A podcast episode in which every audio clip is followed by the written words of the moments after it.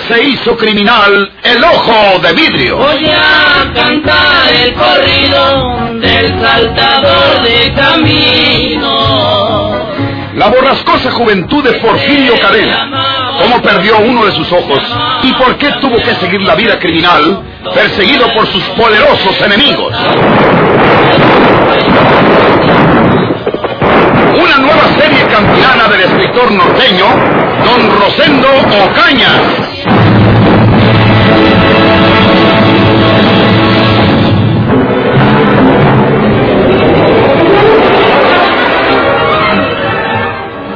Tenga mi pistola, señor juez de letras.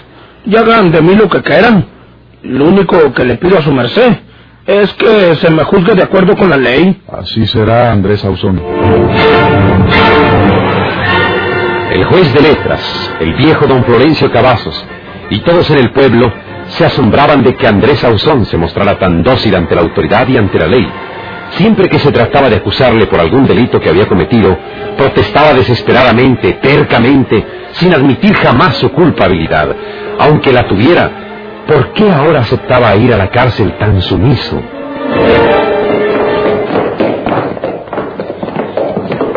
Lo mismo no lo que ellos, señor juez de letras.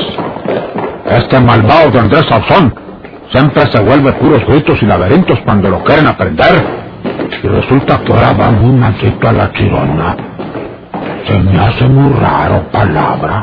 Sus razones tendrá. ¿Será que cree que se puede fugar de la cárcel? Si es así, no podrá hacerlo, porque esta noche pondremos vigilancia alrededor de la manzana municipal.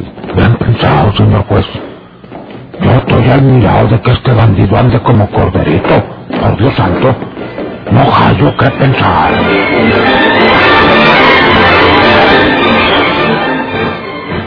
Eh, quiero preguntarle una cosa, señor juez de letras. Sí. Estoy preso porque se me quiere achacar la muerte de la señora Rafaelita del Castillo. No, Sauzón. Nadie te ha acusado de ello, al menos hasta ahora. Pero has cometido otros delitos que tienes pendientes en esta fracción judicial. Por eso he dispuesto tu detención.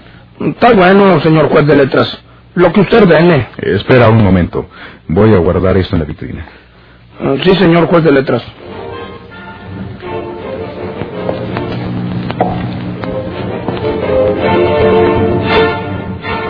El juez de letras se dirigió a la vitrina que se hallaba a unos cuantos pasos en su pobre despacho. La abrió con su llavero y colocó sobre unos diarios el cuchillo empleado en el asesinato de Rafaela, todavía envuelto en el pañuelo que le facilitara don Florencio Cavazos, y volvió a cerrar la vitrina guardándose el llavero. El cadáver, como el cuchillo debe haber destrozado las partes blandas, entrará en descomposición muy pronto. Es preciso darle sepultura mañana por la mañana temprano. Así no se hará, señor juez. Yo vuelvo con mis hombres en un rato. Sea que haya agarrado a Porfirio Cadena o que se haya pelado el muy bandido. Y le prometo a usted que nos encargaremos del entierro de la señora Rafaelita. Se lo agradeceré mucho, señor Cavazos. Eh, tú, Andrés... Eh, eh, señor juez de letras, como en todavía no se me ha comprobado nada, le suplico por lo que más quiera, que no me encierren en el cuarto solo y oscuro donde meten a los borrachos y peleoneros. Por esta noche déjeme por aquí, en cualquier cuarto de estos, si quiera para poder dormir un poco. Se lo suplico, señor juez de letras.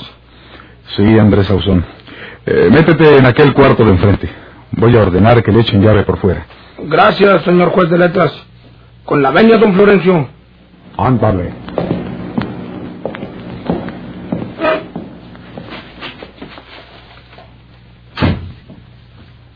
¿Qué le digo? Este trae alguna cosa el condenado. Algo trae entre ceja y ceja. En otras ocasiones. ¿Cuándo se ha portado tan obediente? Nomás dígame, señor juez de letras. No puede ser más que lo que yo le digo. Cree que esta noche puede escapar. Por eso seguramente me pidió que lo deje en uno de esos cuartos. ¿Qué importa que esté bajo llave? Esas cerraduras viejas con un empellón saltan y se abren las puertas. Y quién sabe si tenga preparado a alguien que venga a ayudarle a escapar. Porque se acostumbra a que aquí, por la noche, el edificio se queda solo bajo la vigilancia de un gendarme que generalmente pasa la noche dormido en otro de los cuartos. La confianza que demuestra Andrés Ausón esa, esa tranquilidad que, que a usted le extraña, don Florencio, es que está seguro de escapar de aquí esta noche. Pero como le dije hace un momento, pondré vigilancia alrededor de la manzana para que no pueda escapar. Bien hecho, señor juez de letras. Yo ya mandé a juntar mis hombres. Ahorita vamos en busca del otro bandido de Porfirio. Eh, ¿Cree usted que Porfirio haya asesinado a esa desdichada señora? Pues, eh, pues, hombre, pues quién sabe, la mera verdad. Hay una cosa que me preocupa. Porfirio no acostumbra a matar a sangre fría. Mata peleando. Ha matado gente para robarla, porque encima lo necesita para huir. Pero no es dado a matar a sangre fría. Y se hace encena como dice la vieja doña Sóstenes. Pues Porfirio tuvo que irse. Luego de volverse y meterse por la ventana. Y después asesinarla con el cuchillo. Y ya eso es matar a sangre fría, ¿verdad? Sí, sí. Otra cosa, señor juez de letras. Porfirio no es cuchillero. Cuando ha matado con arma blanca, ha usado un puñal que, que casi siempre trae con él. Pero, como digo, pues no puede saber uno lo que cambian estos bandidos. A lo mejor ahora le ha dado a Porfirio por hacer las cosas encima. Vaya usted a saber. Sí. Bueno, eh, yo me voy a mi asunto. Vamos a ver si le puedo traer a Porfirio cadenas de una oreja. Con la venia, señor juez. Eh, ojalá y agarren a Porfirio. Por la mañana mandaré a un empleado de mi confianza con el cuchillo del crimen para que se vaya hasta Monterrey y haga que lo examinen allá respecto a las huellas digitales. Ese cuchillo nos sacará de dudas respecto a la identificación del criminal. En todo caso, mantendremos encerrados a Porfirio y a Sauzón hasta que venga el dictamen de las huellas digitales. Porque yo sospecho que el delito está solamente entre esos dos hombres, Porfirio Cadena o Andrés Sauzón.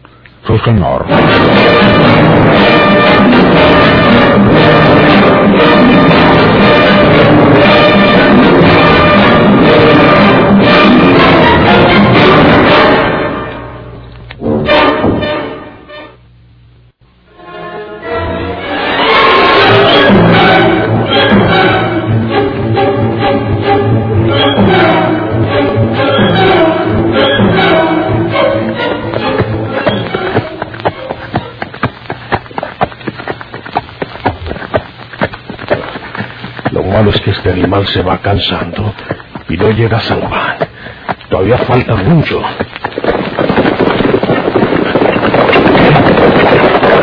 Gente de a caballo.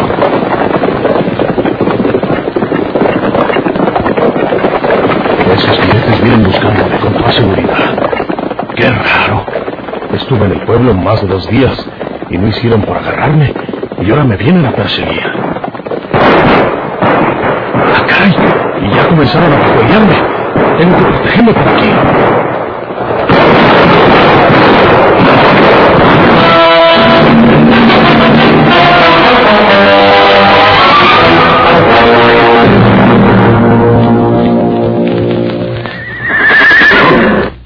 Don Florencio, yo me largo para tierras lejanas. No quiero ya nada con ustedes. ¿De qué se trata? ¿Quieren matarme? Si es Ancina, le aseguro que van a caer primero algunos de ustedes. Es mejor que me dejen seguir mi camino y se devuelvan para el pueblo. Yo no pienso volver nunca por estas tierras. Déjenme en paz. Porfirio, ya sé que eres hombre, que tienes palabra. Prométeme respetar mi vida. Mira hasta donde estás y que háblenos unas palabras. ¿Ha pasado algo en el pueblo luego que tú te viniste? Te voy a decir lo que pasó. Ahora en la mañana amaneció muerta de una cuchillada en el estómago la señora Rafaelita del Castillo. ¿Qué estuviste con ella anoche, Porfirio? Si tú fuiste el que la mató, es mejor que trates de fuir cuanto antes, porque vamos a tratar de matar cabalazos y seamos muchos y con buenos caballos, descansados, mientras que tuyo ya no puede correr. Pero si no fuiste tú el que cometió ese cobarde asesinato en una indefensa mujer, dímelo como los hombres, Porfirio Cadena. Todo el pueblo está indignado por este atentado.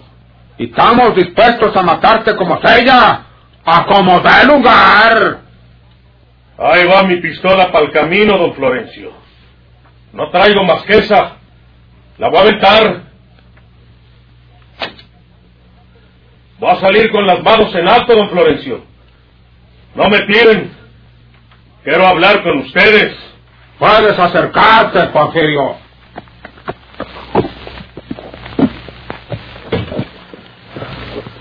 ¿Es verdad que mataron a Encina Rafaela? Está tendida en su casa.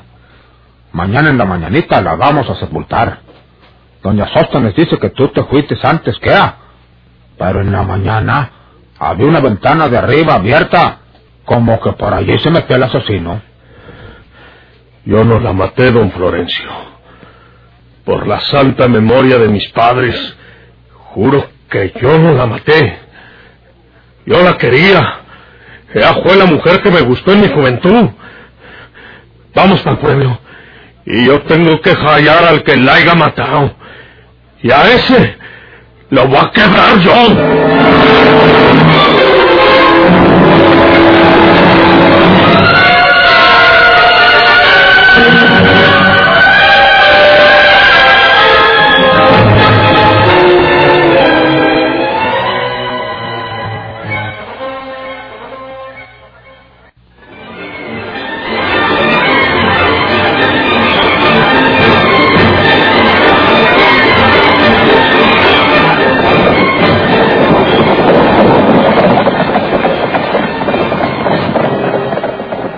Pasando con aquellos hombres? Andrés Ausón, ante el asombro de propios y extraños, prácticamente se había entregado a la justicia para ser castigado por sus delitos. ¿Por qué se mostraba tan dócil y resignado el hombre que antes discutía su libertad a grito abierto y pistola en mano, si era preciso?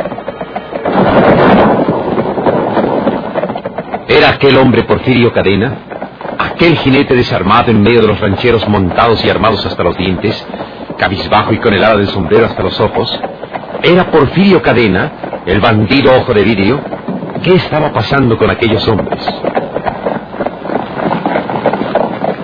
Porfirio Cadena iba en silencio, exprimiendo su cerebro, tratando de imaginarse una hipótesis, construyendo en su infancia la escena de la tragedia.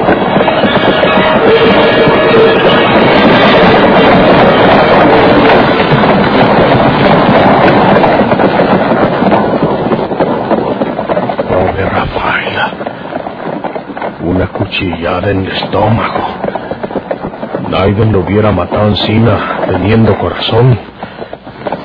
A una mujer se le mata a tiros cuando uno ya no puede detenerse. Pero no con una cobarde cuchilla. Lo que se asustaría la prove.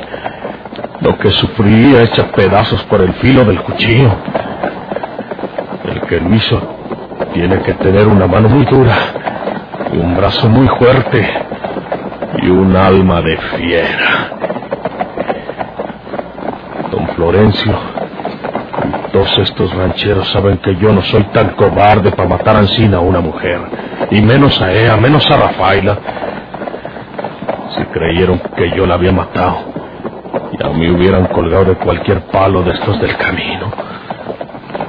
Yo la quería, no quería un hombre tan miserable como yo. Yo tengo la culpa, porque no quise nada por hacerme digno de ella. Pobre Rafaela. ¿Quién puede haber sido? ¿Quién la mató encina? Vean, no tenía enemigos. ¿Cuáles? Una mujer buena como ella no tiene enemigos. Y el único que puede matarla es el que te da su cariño y ya no se lo da. Y ese sería yo. Yo no fui. No estoy loco para no darme cuenta de lo que hago. Yo la dejé en la casa y me fui cuando me dijo que no quería ya nada conmigo, aunque lo hubiera besado antes. Sus palabras me ofendieron y me fui enojado, o más bien sentido por lo que me dijo él. ¿Quién entró a matarla luego que se fue también la señora Sóstenes? ¿Qué puede haber tenido motivos para matarla así? Que podía querer hacerle mal. Ah, a ella no, a ella no, pero, pero a mí sí. Ya sé lo que pasó entonces. El que mató a Rafaela me vio llegar a la casa de ella y me vio salir. Tiene que ser un enemigo mío. Luego vio salir a la señora Sóstenes. Y entonces se metió por la ventana que dice don Florencio y mató a Rafaela. ¿Para qué? Pues para que me echaran la culpa a mí. ¿Quién estuvo ahí con ella? Porfirio. ¿Quién vivía molestándola con que la quería y que se la llevaba con él? Porfirio. Pues entonces Porfirio la mató. Porfirio que es un bandido y un asesino. Eso tiene que haber pensado el que la mató. No fue un enemigo de ella. Fue un enemigo mío. No lo hizo para hacerle mal a ella. Lo hizo para hacerme el mal a mí. Y entonces la pobre Rafaela murió por mi culpa. Porque si yo no ando detrás de ella, si yo no la besito anoche, el cobarde que la mató no hubiera tenido la mala intención de hacerle ese mal. Eso fue. Florencio, ¿qué razón me da de Andrés Sauzón? Está preso. Está encerrado en uno de los cuartos donde está el juzgado de letras. ¿Preso? ¿Acusado de esto? No, no, Porfirio. Claro que el juez de letras también tiene la sospecha, como la tengo yo y la tenemos todos, de que Andrés fue a haberlo hecho. La razón, pues tú la sabes. Más bien dicho, la adivinas, ¿verdad? Eh, perjudicarme a mí, ¿verdad? Sí, Que creían que yo la maté porque no quiso irse conmigo, ¿verdad? eso mismo. El juez de letras quiere que se queden encerrados Andrés Sauzón y tú unos dillitas. Mientras mandan para Monterrey el cuchillo que usaron para matar a la finada señora. ¿Callaron el cuchillo? Sí. Ahí estaba tirado en el piso, a unos cuantos pasos del cuerpo de la finada. Para mí que el asesino se lo dejó ensartado. Y fue que ella, en las ansias de la muerte, se lo haya sacado de un tirón. Porque si no fuera encina, el asesino se hubiera llevado su cuchillo. Y ahora va a ser una prueba absoluta en su contra. Porque, precisamente, el juez de letras va a mandar para Monterrey ese cuchillo. Porque allá lo examinan los científicos y van a decir de qué son las huellas digitales. Por ejemplo, eh, te toman tus huellas digitales, se las toman Andrés Sauzón, las comparan luego con las del cuchillo que mató a la fina y Ancina mandan tentaleando. Dicen, este fue, porque sus huellas digitales están aquí en las cachas del cuchillo. Y se acabó la historia. ¿Comprendes, Porfirio? Sí, sí, señor. Qué bueno que está preso. Y sabe una cosa, don Florencio. ¿Qué? Las huellas que tenga el cuchillo ese han de ser de Andrés Sauzón.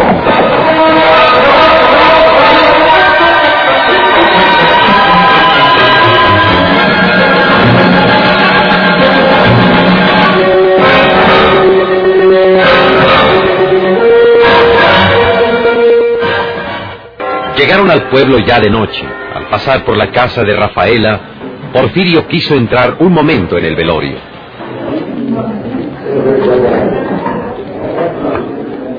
Ya sé que muchos de ustedes, o quién sabe si todos, creen que yo la maté. Pero aquellos que me conozcan bien, saben que no soy tan cobarde para matar a a una mujer y menos a esta. Yo tengo la culpa, Rafaelita, porque anoche vine a verte y el bandido que te quitó la vida con tanta crueldad tiene que ser un enemigo mío que luego que yo me fui se metió por la ventana para asesinarte y que me echara la culpa a mí. Pero si yo no hubiera venido a verte, quién sabe si no te hubiera pasado nada y todavía vivieras como tenías derecho a seguir viviendo. Indirectamente yo tengo la culpa de, de que te hayan atacado encima, causándote esa muerte tan infame. Pero aquí, delante de tu cadáver, lo voy a decir. Y también delante de estos hombres. Manito. Yo tengo que callar al que te asesinó, si no lo calla la justicia. Yo lo voy a hacer que pague con su sangre, gota por gota, la sangre que te hizo derramar. Y cuando haya cumplido mi juramento, Dios me ha de prestar su licencia para ir hasta tu sepultura y decirte El que te ofendió pagó con su vida su delito. Vámonos, vámonos, Porfirio. Ya está bueno. Manito, Vámonos, Flores. Manito. Yo desde un principio les dije que tú no puedes haberla matado. Aunque estás preso. Aunque te mire encima. Me da mucho gusto que no hayas sido tú el que le hizo ese mal a Rafaelita.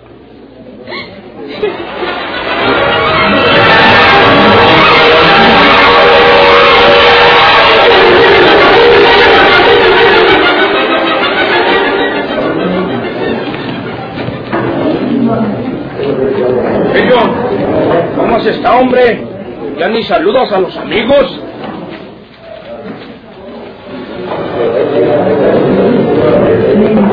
A través del postigo de la puerta del cuarto que le servía de prisión, Andrés Ausón saludaba así a Porfirio Cadena, al verlo llegar en compañía de los rancheros y del juez de letras. Porfirio se aproximó al postigo, separándose un poco de los demás. ¿Por qué lo hiciste, infeliz? Porfirio, yo, estás loco. ¿Cómo iba yo a hacerle daño a una señora tan buena y tan fina como la señora Rafaelita del Castillo, hombre? Se sabrá muy pronto la verdad, Andrés. Y si tú fuites, te hago pedacitos. Porfirio, yo no fui. He de comenzar cortándote las orejas y las plantas de los pies. Amen.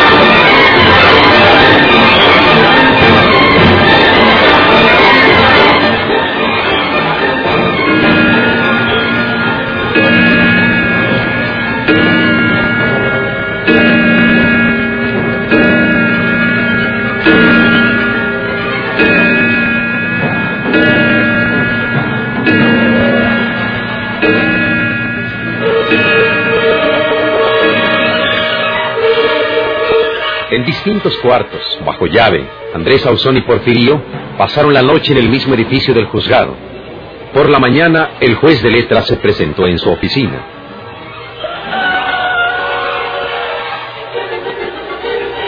Oiga, secretario. ¿Quién quitó de aquí de la vitrina el cuchillo que estaba envuelto en un pañuelo blanco?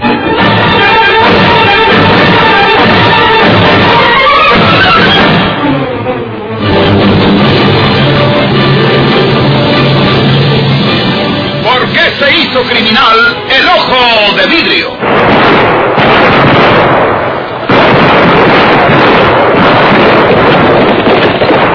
Muchas gracias por su atención. Sigan escuchando los vibrantes capítulos de esta nueva serie rural. ¿Por qué se hizo criminal el ojo de vidrio? Se disfrazaba de arriero para asaltar los